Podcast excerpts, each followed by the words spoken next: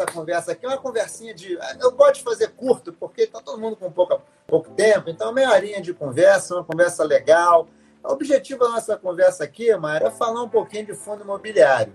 Mas antes eu queria que você falasse um pouquinho, tem muita gente que é muito jovem que é, nos acompanha aí, também tem um pouco de curiosidade, como é que foi a carreira, mercado, então faça um pouquinho da sua carreira aí, antes da gente começar. Então, você apresenta, fala um pouquinho da tua carreira, antes da gente começar o nosso papo aqui mais específico, embora tudo faz, faça parte do papo.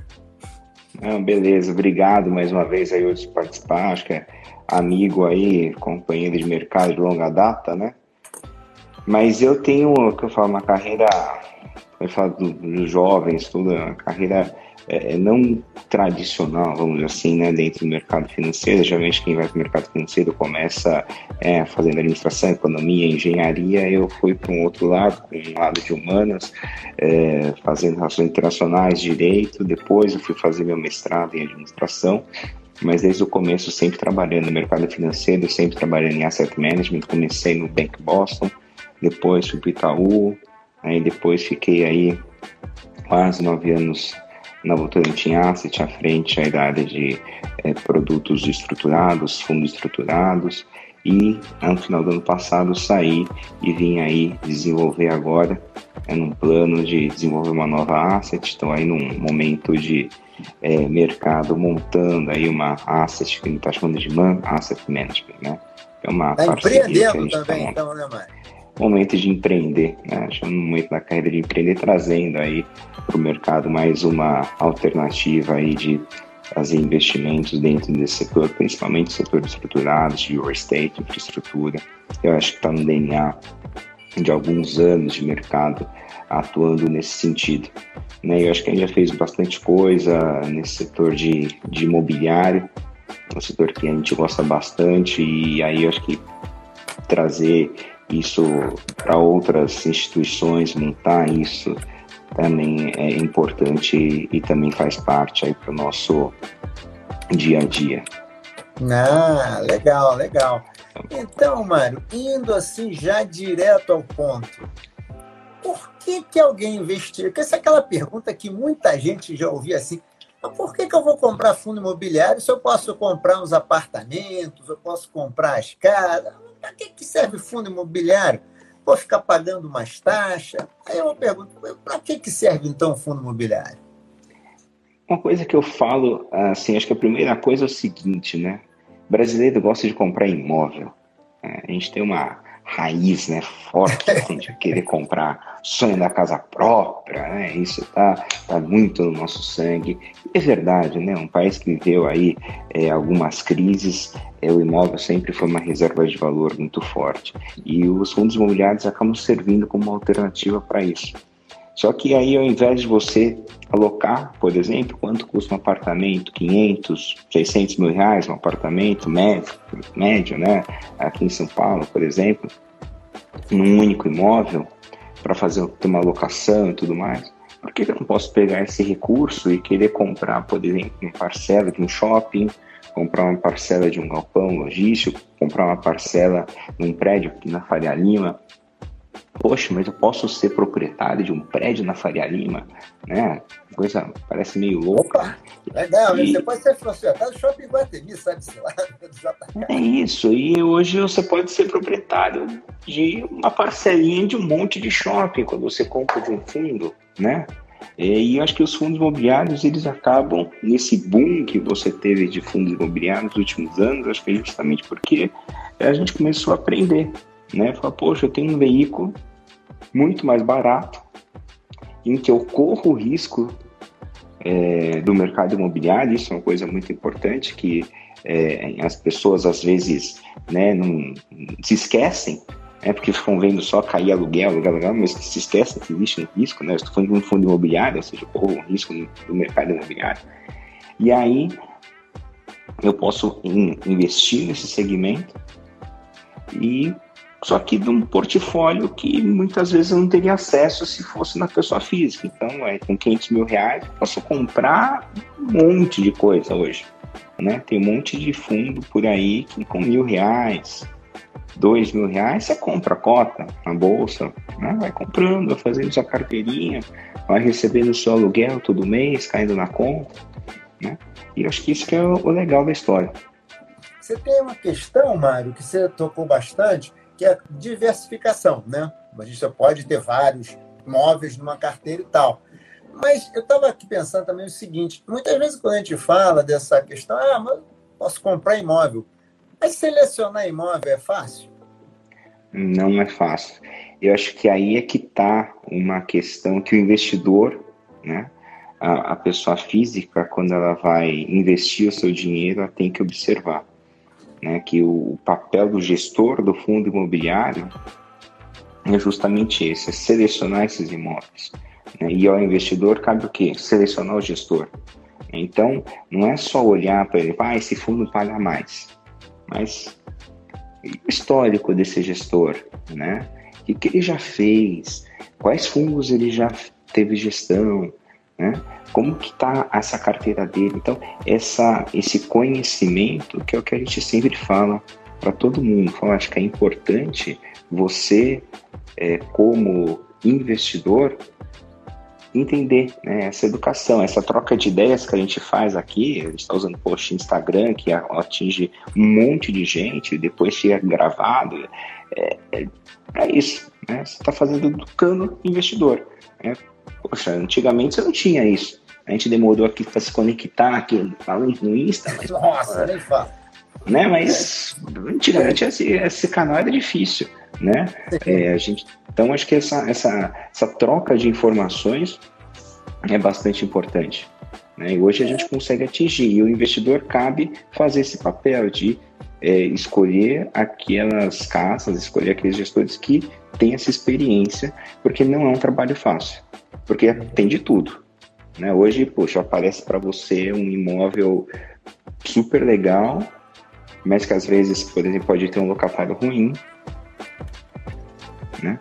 Você precisa avaliar. Poxa, vale a pena ter esse locatário na sua carteira? Então, umas análises que tem que fazer. Tá.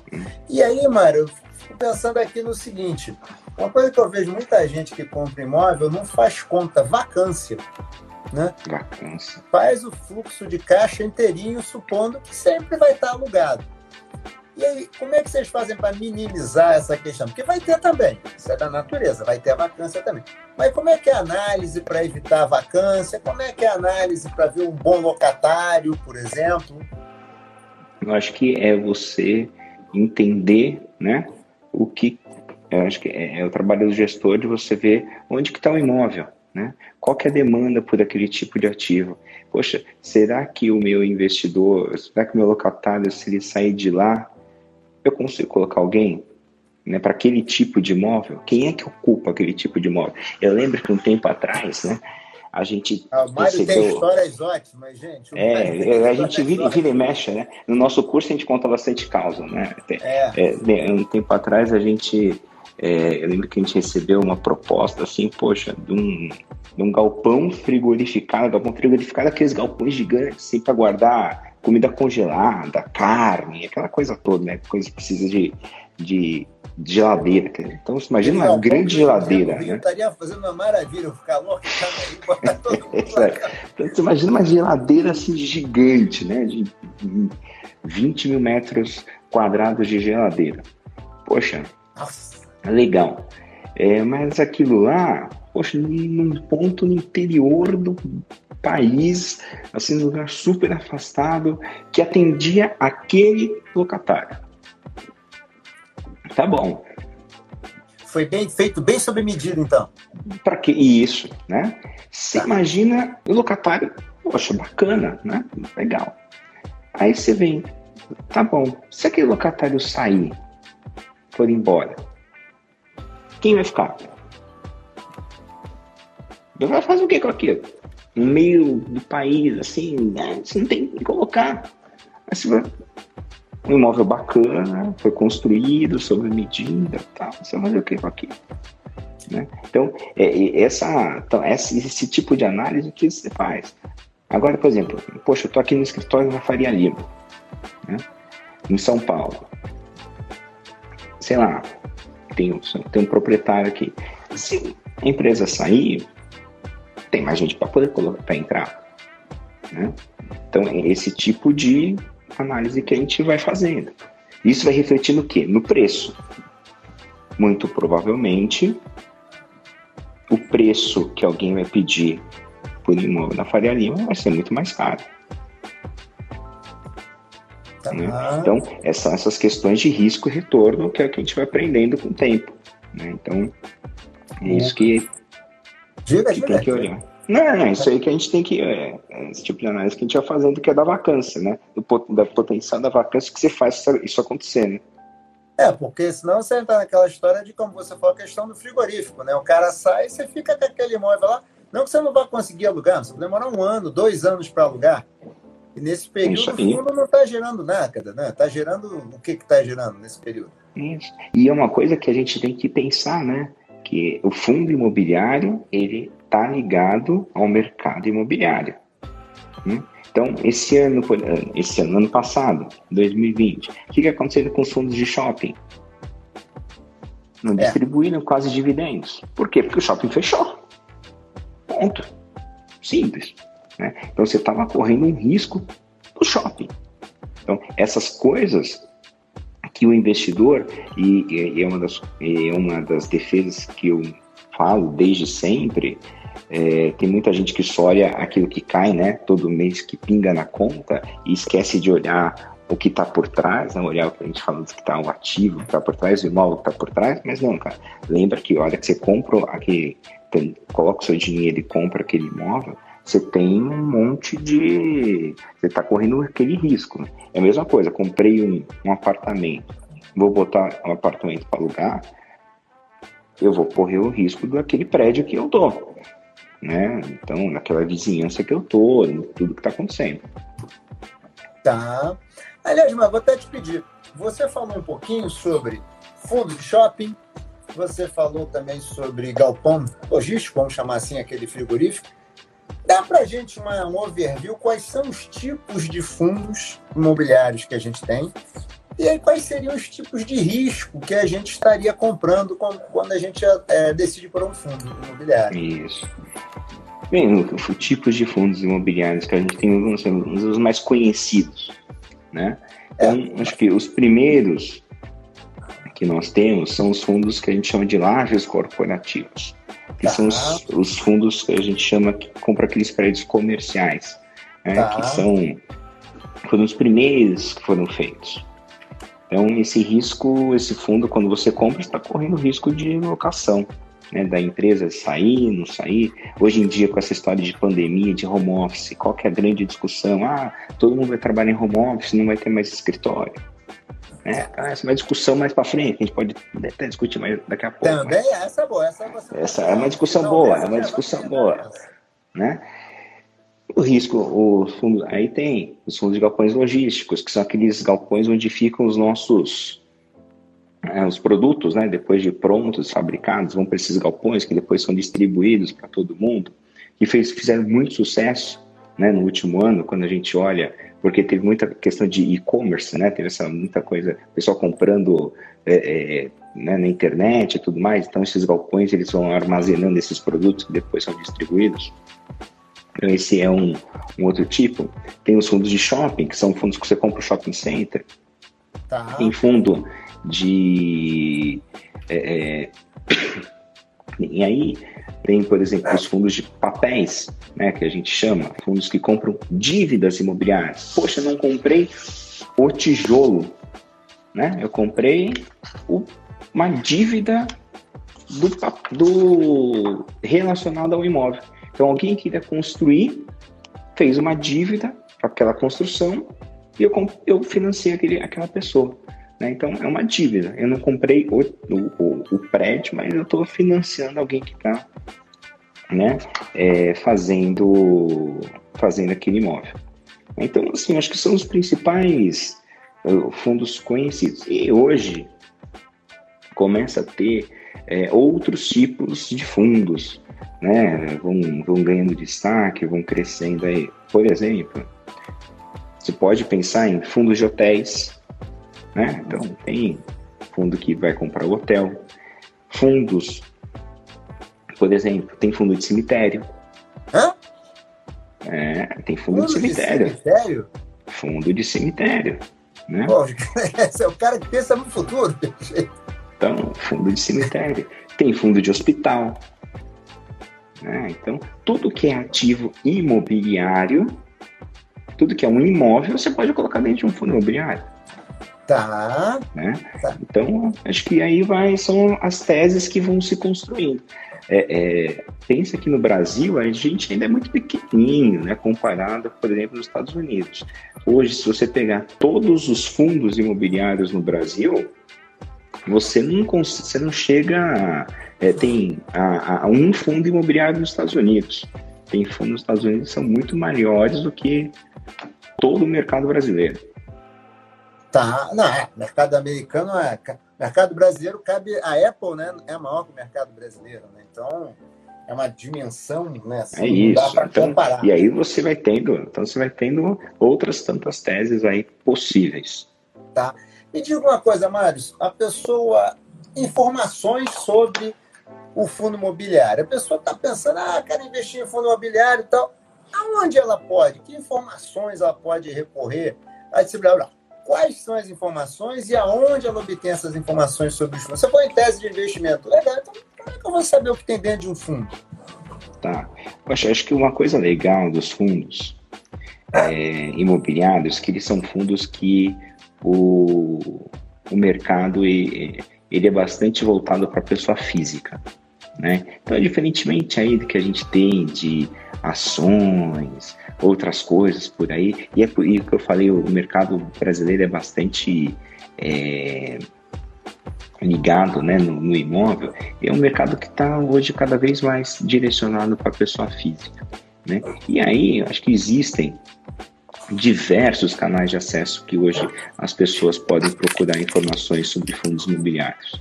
Né? Tá. É, por exemplo, existem blogs especializados em fundos imobiliários. Então, por exemplo, a gente tem, por exemplo, é, é fundos, é, blogs, por exemplo, especializados em fundos imobiliários. Né? Hum. A gente Boa. tem é, todas as principais corretoras do país hoje né? É, existem analistas especializados em fundos imobiliários. Eu lembro que, poxa, quando a gente começou isso em 2000 e quando eu comecei a trabalhar nessa área em 2011, né? A gente foi montando lá os nossos fundos no Votorantim. Não existia cobertura de fundo imobiliário, né? Pessoas especializadas cobrindo. Hoje em dia, todas as corretoras têm analistas específicos para isso. Então, poxa, quero comprar um fundo imobiliário, o que, que eu tenho que fazer primeira coisa? Tem que abrir minha conta na corretora. Né? Então, vou lá no meu banco, abrir a corretora, tudo, entro lá, faço meu acesso, preencho os cadastros, né? e você vai ter lá os relatórios de todos os fundos, o pessoal cobrindo. Que Eu lembro que, poxa, muitas e muitas vezes atendi muitos amigos, ah, amigos, colegas analistas, que iam lá perguntar o que está acontecendo, tudo que estão fazendo os relatórios. E aí a pessoa vai aprendendo. Né? E aí o mais legal, que eu acho, quando você fala do fundo imobiliário, é o seguinte, né? A pessoa pode ver o ativo que ela está comprando. Né? Então, você imagina assim, você, você pegou o relatório, ah, poxa, comprei o shopping tal, né? Então tá bom, você vai lá, você vai ver o shopping. Ah, o shopping. O shopping tá. Tem gente, não tem gente, tá vazio, não tá vazio. Então acho que essa é a experiência você, bacana. Você não consegue ir shopping que nem a gente, né, mano? Você vai no shopping, a gente vai no shopping ver loja, você vê ativos, né? é isso aí. Mais ou menos isso, é, né? É isso você, aí. A gente, vê, a gente vê o piso, você vê o buraco, né? Você vê a rachadura. Por aí. É mais ou menos isso, né? Deixa eu te fazer uma pergunta, Mário, que assim, a gente às vezes fica com curiosidade de fundo de papel. Tem fundo que eu já. A gente sabe, né? Que tem fundo que compra só CRI, CRAS e coisas do tipo. São fundos também, são teses de investimento legais também? São, embora eles não comprem imóveis físicos, são bons, podem ser bons ativos também? São, são, bons ativos. É, eu acho que vale lembrar que os fundos de papéis eles são os fundos que, acho que os fundos que mais seguraram né, o IFIX no, agora, durante os últimos meses. Quando você olha as carteiras recomendadas dos nossos amigos dos corretores, todas as carteiras elas carregam bastante esses chamados fundos de papéis, né? E essa, isso é legal porque esses fundos são bacanas porque, né? Qual é o grande fundamento desses fundos de papéis? Poxa, eu estou financiando a construção, né? Então, poxa, eu não estou comprando um ativo, tudo bem, mas eu estou financiando alguém que está construindo. Você está comprando o, CRA, o CRI, desculpe, o que CRI, é alguém que alguém. O que é o CRI no final do dia? O CRI nada mais é do que uma dívida de alguém que está construindo alguma coisa, né? que está investindo no setor imobiliário também de alguma forma. Né? Então, poxa, eu estou querendo, é, por exemplo, fazer um loteamento. Eu sou uma empresa de loteamento.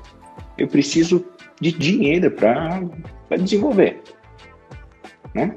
Eu posso ir no banco, pedir dinheiro, eu posso ir no mercado de capitais, emitindo o CRI né? Então, e o CRI vai ser comprado pelo fundo imobiliário e vai desenvolver o meu loteamento. Então, assim, é, é, um, é tanta coisa que você pode ter. Então, você, por exemplo, tem CRIs que desenvolvem hospitais. Né? Então, poxa, tem um hospital que quer fazer o, a sua expansão. Ele faz uma dívida, que a gente chama, né, que tem lá todo um processo, mas no final das contas ele emitiu um CRI, para fazer a sua expansão. E esse CRI, quem compra é um fundo.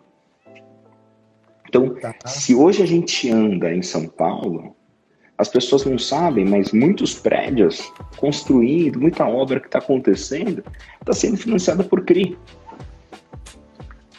Ou né? seja, é mercado de capitais, não é financiamento bancário, nem capital é próprio. Isso, é isso, é isso. Então, eu acho que os, os nossos é, o, o, nosso mercado ele está se desenvolvendo bastante bem graças aí às captações dos fundos imobiliários. Então, muita, tem mais muitas... um milhão de, já tem mais de um milhão, né? Quase um milhão de pessoas, né? Já. É um número um absurdo. Isso é absurdo, não. Isso não, o sentido é que assim, como foi muito rápido, a gente se espanta, né? Assim, nossa, cada mês que você olha parece, um, parece assim uma, Parece uma plantação, né? Você fala, nossa, mas já tá, nasceu mais, é uma ninhada nova já. É isso aí. É, gente pra caramba. Agora me fala uma coisa, Mário. Dia a dia da gestão. O que é que eu acho assim? Muita gente acha que o gestor é aquele gênio. O cara chega, senta, tem as ideias, não, vamos contar isso, comprar aquilo e tal. Como é que é o dia a dia da gestão de um fundo imobiliário? Olha, eu vou falar que é muita sola de sapato. é muito calor, entendeu? É, e, e, é uma das coisas que eu brinco é, o pessoal que começa. Hoje mesmo aqui na, no nosso time começou começou uma estagiária e a gente estava conversando. falei, olha, é, o pessoal acha, né, mercado de capitais, asset, né, aquela coisa, né, não, o pessoal fica assistindo, acha que é terminal de Bloomberg, né? Aquela coisa glamourosa. eu vou te contar. Hollywoodiano. É, isso, né? Eu vou te contar. É Wall Street, né? Aquela coisa. A verdade é o seguinte, é muita de sapato. É você, é, é o olho do dono que engorda o boi. Então, você vai pegar, você vai visitar o shopping, você vai ficar lá sentado vendo o que está acontecendo. Poxa, mas vou ficar o dia no shopping? Vai. Entendeu? Você vai visitar a obra. Entendeu? É botar capacete. Né? É botar bota. É, poxa, mas tá calor. É. Né? Então, essa é a vida. Né? Então não, não Nossa, tem. Mãe. Não tem jeito. Então, você vai entrar na. A gente estava falando do galpão frigorífico, né? Você vai visitar galpão frigorífico, você vai entrar na câmara fria, você vai visitar, vai subir telhado, vai... É, é divertido. Né? É, tem, é, mas não tem, não tem a, a é, é, é, real, né? É economia real, é economia uh, onde as coisas acontecem. Então, Hum, não que brin brincadeiras à parte dos meus, da, dos meus outros chapéus, né, do, do mercado de, de, de ações, né, papéis, tal, day traders e afins, dos meus amigos traders, mas é um, um momento diferente, né? Então, acho que esse é, é, é o nosso dia a dia. Né? E tem um lado e, um lado de estruturação, um lado jurídico bastante forte, né? porque afinal de contas existe um trabalho, um lado é, burocrático. Né? Então todas as operações que você vai ver é, são do diligence que acontecem, são questões ambientais que acontecem. Então você imagina o seguinte: você comprou um imóvel poxa, você precisa ter uma certidão de 10 anos, o que aconteceu dentro daquele imóvel. Por quê? Porque, poxa, se teve um vazamento de um, né, um poço de gasolina, tinha um tanque lá embaixo, teve um vazamento, você pode ser acusado de ter espalhado gasolina na vizinhança e tudo mais, e cair em cima de você. Né? Então. Não é fácil, são... não, hein? É, não tem aquele glamour que... todo, não, né? Sentadão, ar-condicionado em frente ao Bloomberg, só dando ordem, não. O ar-condicionado é só quando a gente faz live, assim que a gente põe, fica na sala e tal, mas de resto a vida é, é, a vida é obra mesmo. É ver o dia a dia acontecendo. Nossa. Mairo, a gente está aqui nos nossos últimos cinco minutinhos. Eu queria te fazer uma pergunta. E o que é que você espera? E aqui, obviamente, não estamos aqui fazendo ah, eu acho, assim, de maneira descompromissada, né? Qual é, é o ambiente que você espera esse ano para os fundos imobiliários? O que, que você acha? o que, que eu vejo, né? Ou vamos dizer assim, qual que é o cenário que a gente trabalha para 2021? É um cenário ainda de crescimento desse setor. E por que crescimento desse setor? A gente está vivendo num país que por mais que você olhe ainda 2021, é um país com 2021, 2022, etc. É um país ainda com uma taxa de juros, uh, por mais que suba, mas taxa de juros baixa, né? Sim. Um país onde há um déficit no setor de real estate bastante grande, em vários níveis, sentidos, cruzados e tudo mais e um país que está aprendendo que fundo imobiliário é uma forma de investimento interessante para poder financiar esse segmento. Né? Então, quando a gente falou de teses e tudo mais, é, uma das questões que eu venho falando já há algum tempo, nas lives, nos eventos, nos círculos que eu, que eu participo, é que a gente começa hoje né? E acho que 2021 talvez seja um start a pensar em, em novas visões de investimento, novos tipos de fundos, né? Então você começa a ter, por exemplo, é, é, uma população que está envelhecendo. Então, que tipo de fundos uma, é, ligados ao setor imobiliário que você tem para essa população, né? É, que está aí. Você olha nos Estados Unidos, e, assim, e não é reinventar roda, né? Muitas vezes é trazer teses, investimentos de fora para dentro, né? É, setores onde não são ainda explorados as questões imobiliárias por, algumas razões, né? Mas que setores que você não tem esse, essa ainda tão é, é tão comum, né, como uma laje corporativa, um oncologismo, então, o que, que eu estou falando aqui? Estou falando de hospitais, falando, por exemplo, de senior housing, né? que são é, é, espaços né, mais dedicados ali a, aos idosos, é, teses mais direcionadas, por exemplo, aos estudantes. Né? A gente sabe que ah, tem EAD e tudo mais, mas vai estar tá voltando para presencial. No momento vai estar tá voltando presencial. Né? Então, essa demanda. Né, o híbrido, que, né, deve. O híbrido deve. deve né? né? É, então, acho que o setor de fundos imobiliários ele deve continuar o seu crescimento, é, cada vez mais, provavelmente buscando teses diferentes, né? É, por quê? Porque o investidor vai querer começar a ter mais prêmio, e é para você ter mais prêmio, você vai ter que buscar novas teses. Né? O cara vai olhar e falar, ah, pagar tanto nesse fundo, então tá bom, você vai ter que ter um outro tipo de risco, e aí você tem que buscar outras teses. Mas acho que é, é um pouco disso, né? Tanto para os próximos anos, é, é, esse cenário que a gente vem trabalhando aqui. Novas teses de investimento, né?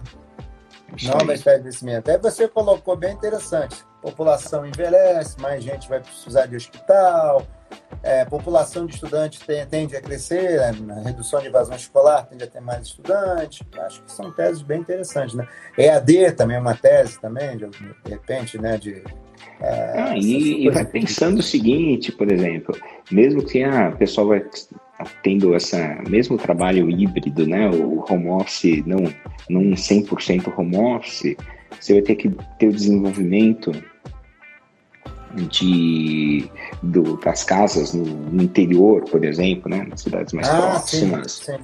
né? Vamos, tem, né? então, inclusive teve fundos, né? Tivemos fundos nesse sentido. Não, verdade, bem lembrado, bem lembrado. Mário, para a gente finalizar, eu vou te pedir aqui, vou pedir desculpa a todo mundo, fazer um pequeno merchan do nosso curso também, né?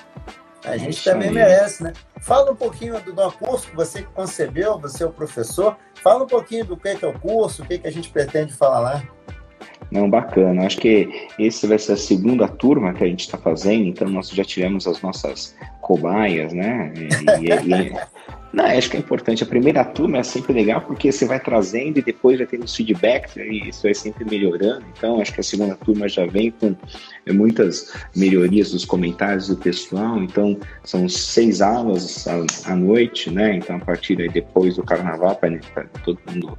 Se bem que não vai dia ter carnaval talvez esse ano. Dia 23. Dia 23 aí de, de fevereiro, todas as terças e quintas-feiras, das 7 às 21 horas. Então, nada de muito tempo, duas horinhas à noite, então dá tempo de você sair, estar em casa, beber aquela água e tudo mais, começa sete horas, nove horas, a ideia aqui é fazer um curso bastante interativo, não é. ser um monólogo, né? então, uma das coisas que a gente sempre é, faz dentro do nosso curso aqui, dessas 12 horas é, de não, sei, não é treinamento, porque eu não gosto de falar nem treinamento. Não, não, é, é, é contar troca, né, casos, né, é isso, e contar experiência, é, trazer casos reais e discutir em cima disso. Eu acho que principalmente trazer experiências de quem está é, participando para e, e, e ajudando né, nessa construção. Então a gente vai discutir casos práticos é, em cada um dos dias, tem um momento teórico também. Acho que esse é o, é o importante para que a pessoa entenda como que é esse dia a dia. Então essa palhinha, essa conversa rápida aqui que a gente deu, a gente destrincha muito mais durante esses, essas seis noites aí de aula. Não, e é o, e é o mestre, hein? É o mestre. O Mário Kazuka sabe tudo do assunto. é, Mário, eu vou te agradecer. A gente chegou aqui no nosso tempo. Queria agradecer muito a tua participação. Acho que foi muito elucidativo.